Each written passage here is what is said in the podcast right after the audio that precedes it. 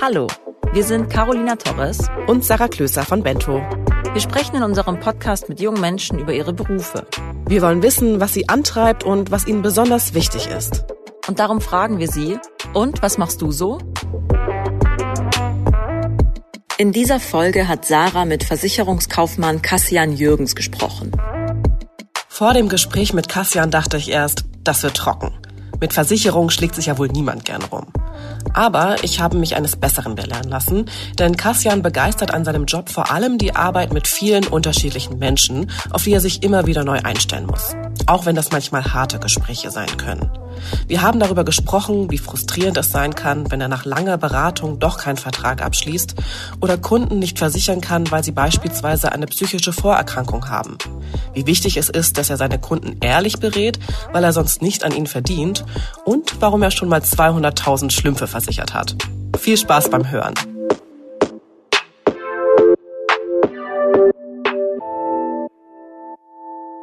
Diese Folge wird dir von der Commerzbank präsentiert. Du suchst eine zukunftsfähige Ausbildung? Bei der Commerzbank kannst du das Banking der Zukunft mitgestalten. Wie? Mit einer Ausbildung in der Anwendungsentwicklung, die up-to-date ist. Agile Workflows, neueste Tools und ein Team, das dich immer supportet. Übrigens, Vorkenntnisse in Programmierung brauchst du nicht. Und Frauen aufgepasst. Zeigt allen, dass es echte IT-Girls gibt. Challenge accepted? Dann bewirb dich auf bringiton.commerzbank.de. Hallo, ich begrüße euch heute aus dem Homeoffice. Ich habe mir hier in meiner WG ein sehr provisorisches Studio mit Hilfe von Decken eingerichtet. Falls also die Qualität nicht so gut sein sollte wie sonst oder ihr auch meine Mitbewohner, die auch im Homeoffice arbeiten, im Hintergrund hören solltet, dann entschuldige ich das schon mal im Voraus. Ich spreche heute mit Kassian Jürgens, äh, der ebenfalls bei sich zu Hause sitzt, über seinen Beruf. Hallo Kassian. Hey Sarah. Kassian, du bist 24 und kommst aus Bad Segeberg. Das liegt in Schleswig-Holstein. Erzähl mal, was machst du so? Ich bin Versicherungskaufmann bei der AXA im Außendienst. Wie muss ich mir denn deine Arbeit als Versicherungskaufmann vorstellen? Also erzähl mal so in zwei, drei Sätzen, was konkret zu deinem Aufgabenbereich gehört. Auf der einen Seite beraten wir Kunden zu, zu Neuabschlüssen oder zu Änderungen in Verträgen. Und auf der anderen Seite kümmern wir uns aber auch um die Schadenseite. Das heißt, wenn du einen Schaden hast, dann ähm, sind wir mit dabei und äh, gucken, wie wir dir helfen können, was du brauchst, welche Handwerker du eventuell nutzen möchtest und begleiten den ganzen Schaden und zahlen am Ende auch das Geld aus. Wir leben ja gerade in einer Ausnahmesituation. Also durch das Coronavirus mussten ja viele zum Beispiel ihre Reise abbrechen oder stornieren. Veranstaltungen mussten abgesagt werden. Betriebe müssen schließen oder haben einfach große Umsatzverluste. Das heißt ja im Prinzip, gut versichert zu sein, ist gerade absolut von Vorteil, wahrscheinlich nicht nur für dich und deine Kunden. Wie wirkt sich denn sozusagen die aktuelle Lage gerade auf deine Situation aus, beziehungsweise auf deine Arbeitssituation? Ich bin seit ja, circa einer Woche im Homeoffice das heißt, für uns ist das auch alles ein bisschen neu, weil wir vorher den Kontakt direkt zum Kunden gepflegt haben. Das heißt, wir hatten viele Besuche in der Agentur oder ich war viel bei Kunden unterwegs. Wir haben aber schon zum Glück früher damit angefangen, also außerhalb von Corona Kunden auch über Skype zu beraten. Das heißt, wenn die Distanz etwas größer war, haben wir gesagt, okay, und meistens die, die Kunden auch jünger waren, haben wir gesagt, okay, wir können das auch digital machen und uns so ein bisschen den, den aktuellen Workflow, ich meine, viele arbeiten von zu Hause, viele sind sowieso Freelancer und so und dann sind natürlich die, die neuen Medien sehr positiv und haben uns dem Ganzen angepasst und nutzen auch die Skype-Beratung. Ja, äh, das finde ich ganz spannend, weil du jetzt gerade ansprichst äh, mit den jungen Leuten. Also ist das so ein anderes Kundenverhalten, also dass die offener sind, auch sozusagen online beraten zu werden? Definitiv. Also man hat natürlich gerade weil ich jetzt 24 bin, macht es natürlich auch Spaß mit Jungkunden, weil man sich dann oft duzt und auf einer Wellenlänge unterwegs ist und so ähnliche Themenbereiche hat, die einen interessieren. Und gerade dann ähm, ist natürlich auch spaßig, wenn man sagt, okay, komm, wir probieren gemeinsam was Neues aus und äh, nutzen mal das Thema Skype. Du kannst zu Hause bleiben und wir sehen uns trotzdem, weil es immer deutlich angenehmer als am Telefon, weil du hörst nur die Stimme und kannst ja auch gar nichts zeigen, sondern du musst mit Worten erklären, was du, was du zeigen möchtest, was du erklären möchtest. Und wenn du dann ja eine, eine Folie oder eine digitale Seite nutzen kannst, ist das deutlich hilfreicher. Wie ist denn das jetzt so für dich? Ich kann mir halt vorstellen, dass dadurch auch viele Kunden so Existenzängste haben. Wie gehst du damit um?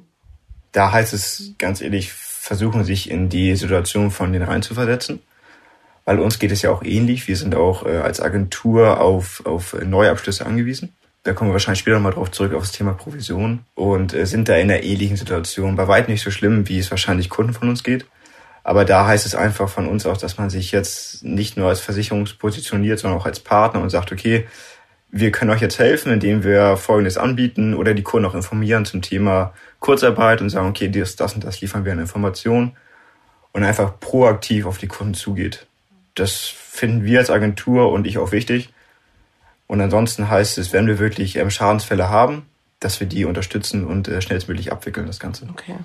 Was ich ja auch richtig erstaunlich finde, du arbeitest in einer der umsatzstärksten Branchen in Deutschland. Also pro Jahr nehmen Versicherungen 200 Milliarden Euro an Beiträgen ein, beziehungsweise pro Kopf pro Kopf, also das heißt, da sind auch Babys mit eingerechnet, geben wir pro Jahr etwa 2400 Euro für Versicherung aus. Das ist also ein Monatsgehalt.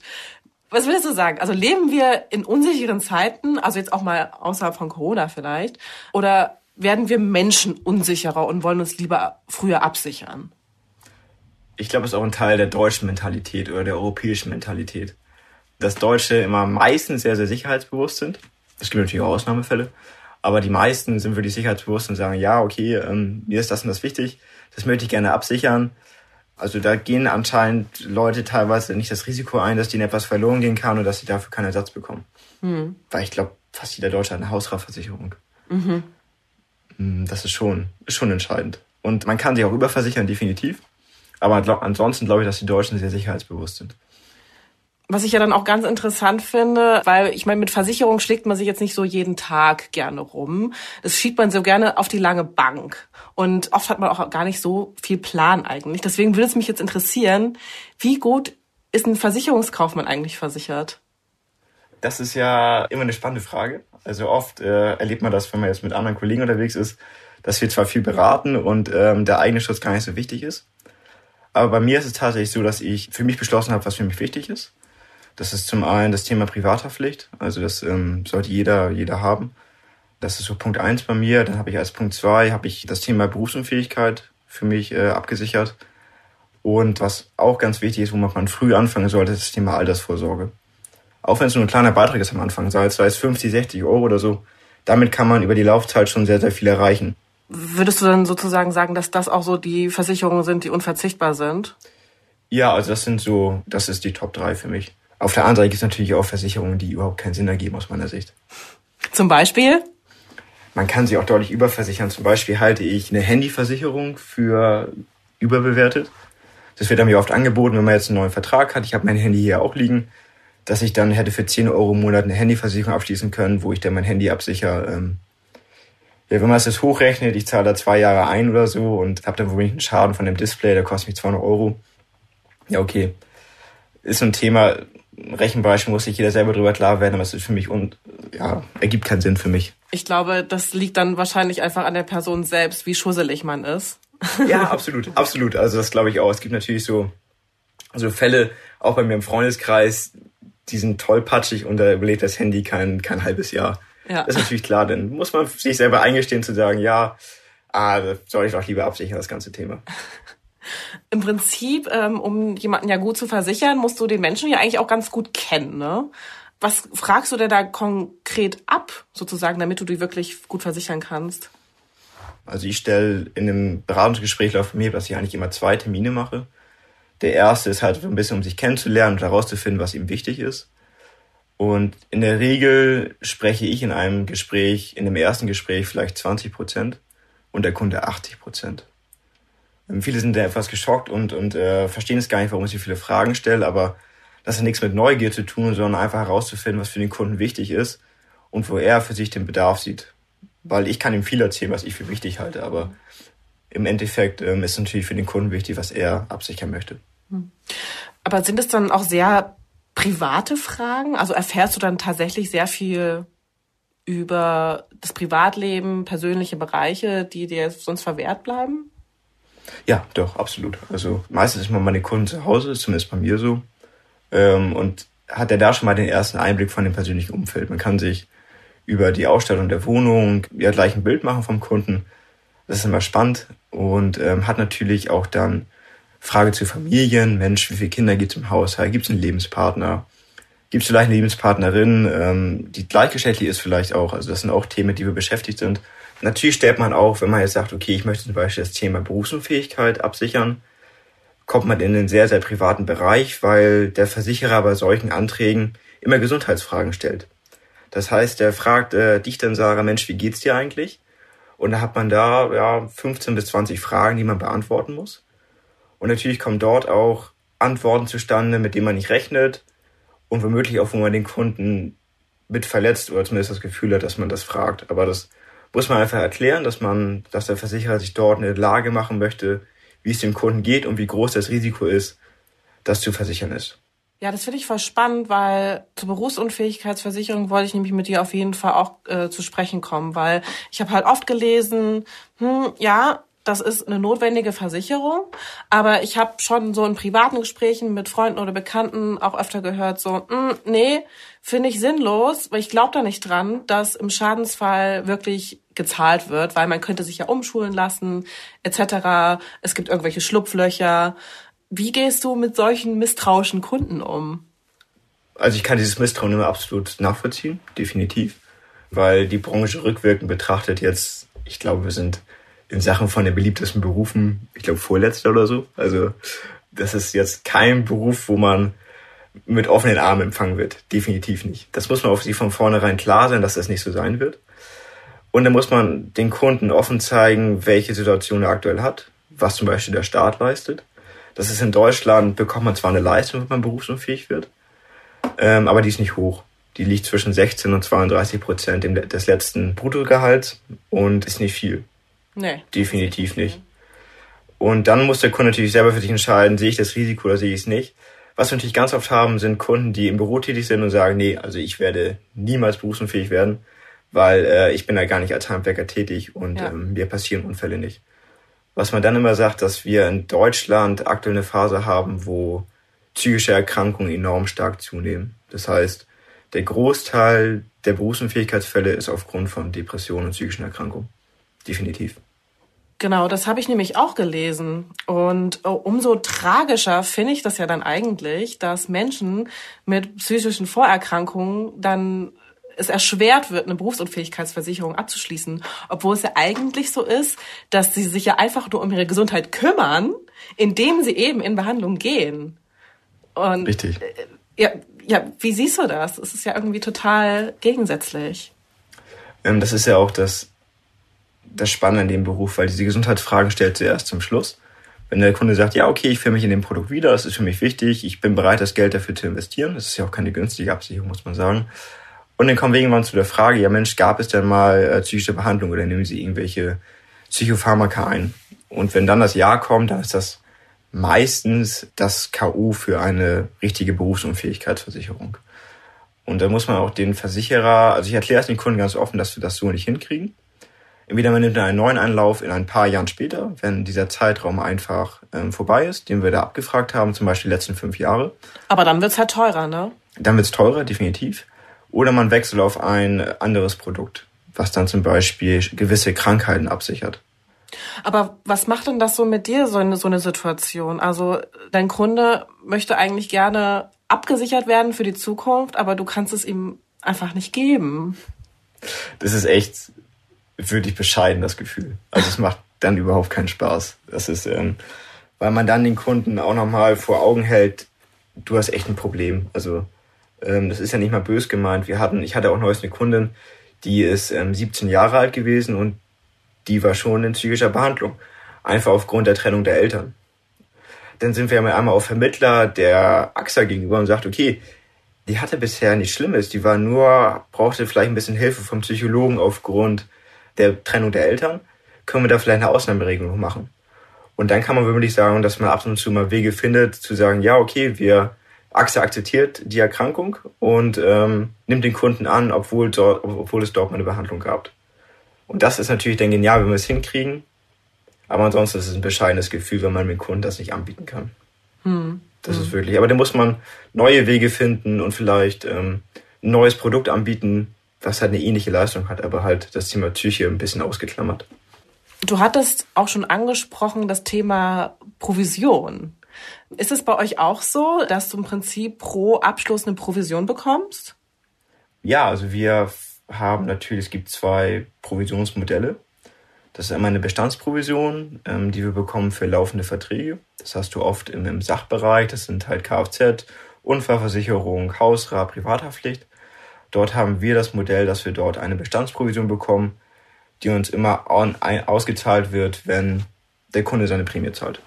Das ist immer ein gewisser Teil, den wir dort kriegen. Das ist im Schnitt, liegen wir da, glaube ich, aktuell bei, bei 10% oder so der, der Nettoprämie. Ähm, und dann gibt es das zweite Modell, das ist im Bereich der Lebensversicherung, Krankenversicherung, ähm, dass wir dort eine Abschlussprovision bekommen. Das heißt, dort bekommen wir einmal Geld für die Vermittlung des Vertrages und müssen dann davon den Vertrag verwalten auch. Was bedeutet das dann für deine Arbeit? Also bist du dann schon so proaktiv und versuchst dann eben unbedingt einen Abschluss zu erwirken, damit du eben natürlich dann auch eine Provision bekommst? Also wie, wie unabhängig kann man da noch bleiben? Man muss sogar sehr unabhängig bleiben, weil, ähm, also ich bin angestellt im Außendienst, ich bin nicht selbstständig. Das heißt, ich habe mein ganz normales Nettogehalt, was ich einmal aus einem Grundgehalt zusammensetze und einmal aus einer Erfolgsvergütung. Das heißt, wenn ich etwas verkaufe, muss ich im Jahr, muss ich gewisse Ziele erreichen und dann bekomme ich dafür noch extra Geld. Wir haben aber den großen Vorteil, dass wir am Kunden erst Geld verdienen, wenn er lange bei uns bleibt. Das ist sowohl bei der Abschlussprovision als auch bei der Bestandsprovision. Denn rückwirkend hat der Gesetzgeber viele Gesetze erlassen, die uns zu einem sehr, sehr abgesicherten Beruf machen. Zum Beispiel, wenn du jetzt dich entschließt, ähm, bei mir eine Lebensversicherung zu machen oder bei irgendeinem anderen Versicherer, und du die innerhalb des ersten Jahres kündigst, dann müssen wir unsere gesamte Provision zurückzahlen. Ah, okay. Das heißt, wenn wir aufgrund dessen einfach sagen, okay, wir, wir drängen den Kunden dazu oder ähm, bieten ihm ein falsches Produkt an und er kündigt das innerhalb des ersten Jahres, war die gesamte Arbeit vergebens. Das war alles für die Katze. Wir haben, wir haben auf der einen Seite einen unzufriedenen Kunden und haben kein Geld verdient. Also die Provision ist erst unsers in der Lebensversicherung nach sechs Jahren. Das heißt, wenn der Kunde innerhalb der ersten sechs Jahre kündigt, dann müssen wir immer einen Teil der Provision zurückzahlen. Das heißt, uns ist es wichtig, dass wir gut beraten und auch das richtige Produkt finden. Das heißt, wie viel verdient man sozusagen als Versicherungskaufmann? Also ich verdiene, das ist ähm, bei der AXA von Agentur zu Agentur unterschiedlich, je nachdem, was man leistet und was der Chef auch bereit ist, einen zu, zu finanzieren. Ich habe ein Bruttogehalt von 2.700 Euro im Monat. Ja. Das ist so. Das genau. kann man ja gut leben auf jeden Fall. Ja, definitiv, definitiv. Okay. Einige von unseren Instagram-Followern äh, wollten wissen, ob du auch wirklich immer ehrlich bist. Ne? Also stehst du wirklich dann sozusagen hinter jeder Versicherung, die du verkaufst? Ja, also wo ich natürlich ein, Problem habe, ist im, ist im Sachbereich mit dem Thema Glasversicherung. Das ist so ein Produkt, wo ich nicht zu 100% hinterstehe. Was ist das für eine Versicherung? Glasversicherung? Glas, genau. Das ist zum Beispiel, ähm, das kannst du zusätzlich abschließen. Du hast ja eine Privathaftpflicht, eine Hausrat und eine, meistens haben die Kunden auch eine Glasversicherung oder wir empfehlen das. Die sichert auch zum Beispiel ab, wenn du Glasschäden verursachst. Ähm, das heißt, wenn du auch dein Ceranfeld kaputt geht, dann würden wir für den Schaden aufkommen. Das ist so ein Thema, den ich nicht für ganz nützlich erhalte, aber trotzdem mit anbiete und dem Kunden auch erkläre, ähm, warum das wichtig sein kann und welche Schäden wir da absichern. Und ansonsten müssen wir ehrlich sein, weil wenn ein Kunde auf uns sauer ist oder wir nicht leisten oder das Produkt falsch für ihn war und eventuell wir nie leisten werden, weil wir eventuell auch falsche Angaben gemacht haben in die Gesundheitsangaben, das zerstört die Firma, weil man ist ja mittlerweile online so präsent, dass äh, mehrere schlechte Bewertungen zu keinem Neuabschluss und äh, vielleicht zu dem Verlust von Bestandskunden führen. Mhm. Und das kann ich mir nicht leisten und kann sich allgemein, also bei uns keiner leisten. Es gibt ja im Internet auch echt unzählige Vergleichsportale. Also ich könnte mich jetzt ja auch einfach ganz bequem auf die Couch setzen mit meinem Laptop und da eben meine Hausratsversicherung abschließen, ohne persönlichen Berater. Also bereitet dir so diese digitale Konkurrenz auch manchmal Sorgen? Ja, absolut. Also ähm, jetzt mit Check24, da stellt sich ja mal als Vergleichsportal dar, aber es ist im Endeffekt ja auch nur, nur ein Makler für Reisen, Versicherung, Finanzierung, was kann man noch alles machen? Ich glaube, von A bis Z fast alles. Mhm. Und äh, die verdienen, verdienen natürlich an jeder Vermittlung auch Geld. Und wir sind natürlich, was heißt natürlich, wir sind meistens teurer als so ein Online-Versicherer, weil da natürlich unsere Provision noch eingerechnet ist. Mhm. Dafür müssen die Kunden aber nicht in der Hotline oder so, sondern können uns erreichen und sind womöglich zufriedener oder schneller mit der, mit der Schadensbearbeitung. Aber ansonsten haben wir natürlich auch Kunden, das ist gerade am Ende des Jahres, das ist dann die Kfz-Versicherungszeit, wo den Kunden Angebote einholen und möglichst den Schnäpp, das Schnäppchen schlecht hinmachen möchten. Und dort haben wir die meiste Zeit, dass wir mit Online-Verträgen konfrontiert werden. Richtig, das passiert am häufigsten. Mensch, Herr Jürgens, ich habe die und die Prämie, das ist ja 10 Euro günstiger als bei Ihnen und das ist Standard. Das gehört dazu. Und du meintest ja schon, im Prinzip sind es meistens zwei Termine, die du mit dem Kunden hast. Mhm. Du erfährst viel über die und angenommen, der Kunde sagt jetzt am Ende, nein, ich möchte den Abschluss nicht haben. Wie gehst du damit um? Ist es dann einfach ein Misserfolg für dich? Ja. Also der Job im Außendienst hat viel mit Frustrationstoleranz zu tun. Das heißt, du steckst vorne sehr viel rein und hinten kommt meistens relativ wenig raus. Ähm, es gibt natürlich auch gute Tage und gute Wochen, wo man äh, viele tolle Termine hat und wo es dann wirklich auch hinten am Ende, am Ende die Unterschrift gibt. Aber es gibt auch Wochen, wo du denkst, ey, was mache ich hier im Job? Das macht keinen Spaß, du hast viele Misserfolge. Aber es gehört dazu. Da steht übrigens nie in einer Bewerbung drin, dass man Frustrationstoleranz braucht. Das steht ja nie drin. Das ist mir aufgefallen. Das habe ich in der Ausbildung gelernt und dann heißt es einfach runterschlucken und weitermachen. Und manchmal hast du sogar den Erfolg, dass der Kunde sich ein Jahr später bei dir meldet und sagt, äh, Mensch Kassen oder Mensch Herr Jürgens, das war damals echt gut. Wir würden das doch gerne machen. Und das ist natürlich dann noch besser. Ja, dann hat man dann wieder den Erfolg. Was, was, was bedeutet dir denn Erfolg? Auf der einen Seite steht ja, steht ja auch die, die Anerkennung. Mm, aber die habe ich auch in der Agentur, egal ob ich jetzt mal einen schwachen Monat habe oder einen guten Monat. Und ansonsten Erfolg. Also ich erfreue mich an dem, an dem Abschluss sehr und äh, gehe dann auch gestärkt aus dem Gespräch. Gerade wenn ich merke, okay, dass ich den Kunden voll abgeholt habe oder vielleicht, wenn er vorher auch falsch beraten wurde ähm, und man dann sagt, nee, sorry, so ist das gar nicht dann gehe ich auch gestärkt heraus aus dem Gespräch, egal ob er sich für mich entschlossen hat oder nicht. Wenn ich mich einmal selbst betrachte und eigentlich auch so viele in meinem Freundeskreis, dann interessieren sich die meisten eher wenig für Versicherungen, weil es auch einfach furchtbar kompliziert ist, sich da überhaupt mal reinzulesen. Du bist jetzt 24, also äh, jünger als ich auf jeden Fall. Was begeistert dich an Versicherung? Ähm, mich begeistert an Versicherung vielleicht anders angefangen. Also ich hatte am Anfang nie den Plan, Versicherungskaufmann zu werden. Sondern? Ich hatte ein, ein nicht so gutes Abitur. Ich hatte nur 3,2 als Schnitt und wollte eigentlich immer in die Immobilienbranche gehen. Wurde da aber nicht angenommen. Also ich hatte, hab, ich glaube, 50 Bewerbungen geschrieben oder so, also enorm viel. Und äh, hab da, ja, war einfach nichts. Es war kein Erfolg da und musste irgendwann umschulen. Und ähm, sagte dann zu Mama, ich sage, ich bewerbe mich jetzt bei der AXA und bei der DBK damals. Und Mama dann, okay, Versicherung, bist du dir sicher? Absolutes Vorurteil im Kopf. und habe mich dann für die Akte entschlossen und ich hatte eine Zusage und äh, fühlte mich da sehr wohl. Und für mich war immer wichtig, dass ich den Kontakt zu Menschen habe. Also das ist, das macht den Spaß in dem Beruf aus. Und dass man teilweise komplizierte Vorgänge auch einfach erklären muss. Dass man da wirklich dann Bilder im Kopf erzeugt und sagt, dem Kunden einfache oder schwierige Vorgänge einfach erklärt. Aber an, an Platz eins ist es die Kommunikation mit Menschen. Das ist das, was Spaß macht. Mm, aber Kommunikation mit Menschen gibt's ja auch so in anderen Berufen. Mhm. Und äh, ich kann mir vorstellen, dass es auch andere Berufsfelder gibt, wo es wesentlich einfacher ist. Und du meintest ja auch, man braucht auch so eine krasse Frustrationsgrenze. Also magst du dann einfach auch schwierige Gespräche gern?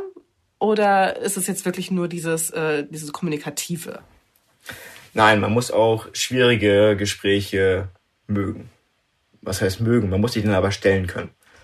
Ähm, denn wir haben ja auf der einen Seite haben wir den, den spaßigen Teil, dass wir Kunden ähm, beraten, dass die Freude strahlen aus der Tür gehen und sagen, ja Mensch, ich habe das richtig gemacht. Auf der anderen Seite haben wir aber auch Schadensfälle, die einfach nicht versichert sind. Also das sind kuriose Szenarien, die passieren oder einfach, wo Kunden sich gegen eine gewisse Absicherung entschlossen haben, die wir einfach nicht versichert haben.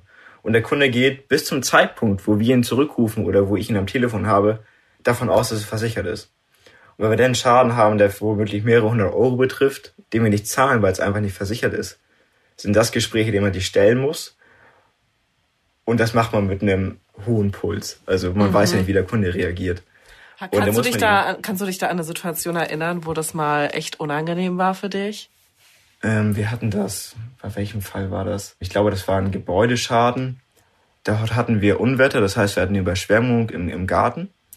Und in der Gebäudeversicherung braucht man für diesen, für diesen Überschwemmungsteil, braucht man einen Elementarschutz. Das ist in der heutigen Zeit wichtig und da gibt Sinn, außer man wohnt auf dem Hügel vielleicht, aber ansonsten ist es schon sehr sinnvoll. Und das hatte sich der Kunde, hatte das kurz vorher abgelegt und hatte gesagt, nee, das ist für mich nicht relevant. Und dann war es wirklich äh, ein halbes Jahr später, dass wir äh, aufgrund dessen nicht geleistet haben. Dass wir gesagt haben, okay, der Schaden ist nicht versichert.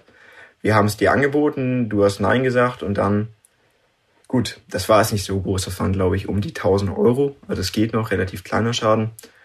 Aber trotzdem ärgerlich und auch mit Puls, hm, das ist, lässt sich nicht ändern. Aber müssen wir durch. Aber der Kunde ist heute noch bei uns, also alles gut. ähm, das ist immer das ist auch ein Erfolgserlebnis. Ja. Okay, also man braucht auf jeden Fall ein dickes Fell. Ja, definitiv. Definitiv. Aber ich kann mir vorstellen, letztendlich muss man sich ja irgendwie auch immer wieder neu einstellen, oder? Auf den Menschen. Die sind ja auch so unterschiedlich. Wie machst du das? Ja, also wir haben natürlich auch auf der einen Seite sehr negative Fälle, wenn, wenn Kunden für uns versterben und man zu der Witwe oder dem Witwer muss und sagen muss, ja, okay, wir müssen Folgendes umstellen, wo natürlich auch sehr, sehr viele Tränen am, am Tisch dann fließen, weil man über alte Geschichten mit dem Kunden spricht. Das sind natürlich sehr, sehr traurige Erlebnisse. Aber das muss man einfach dann abschütteln und sagen, okay, das ist die Arbeit. Aber teilweise nehmen wir auch Sachen mit nach Hause. Was hast du mal mit nach Hause genommen, sozusagen? Mm, mit nach Hause habe ich wirklich mal einen Todesfall genommen von, von einem Kunden, den ich, den ich gut kannte.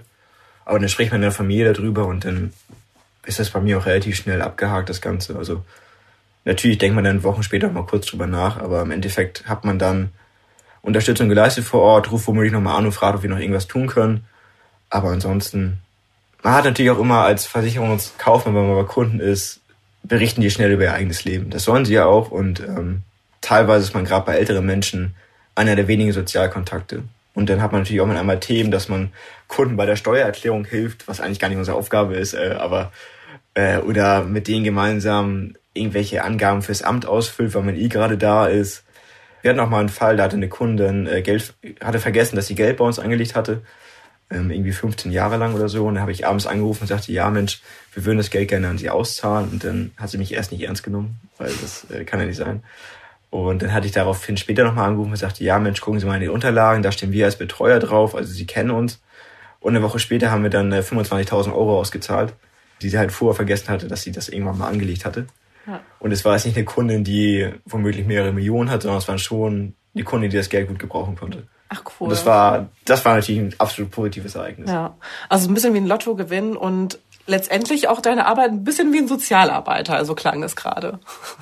Ja, richtig. Also ihr hattet, ähm, glaube ich, neues eine Tatortreinigerin. Ja. Da denkt man auf den ersten Schlag ja auch nur, dass ähm, sie den, den Todesfall säubert. Aber bei uns geht es natürlich auch weiter. Also wir sind auch soziale Ansprechpartner. Ein kurzer Reminder für alle, die auf der Suche nach einer zukunftsorientierten Ausbildung sind. Schau auf bringiton.commerzbank.de vorbei und bewirb dich.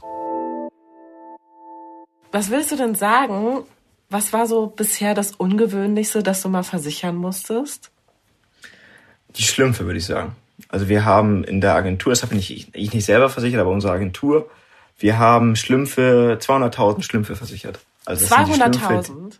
200.000 Schlümpfe, die aus dem... Von einem Privatkunden? Ja, von einem Privatkunden, richtig. Mm, ja, 200.000 Schlümpfe, die zum Teil bei ihm zum Hause und zum Teil auch ähm, in der Lagerhalle sind, die er bei uns versichert hat. Und die haben, glaube ich... Hast du die alle mal selber gesehen? Äh, einmal waren wir da. Also die sind auch katalogisiert, ist genau aufgeschrieben, was welcher Schlumpf wert ist.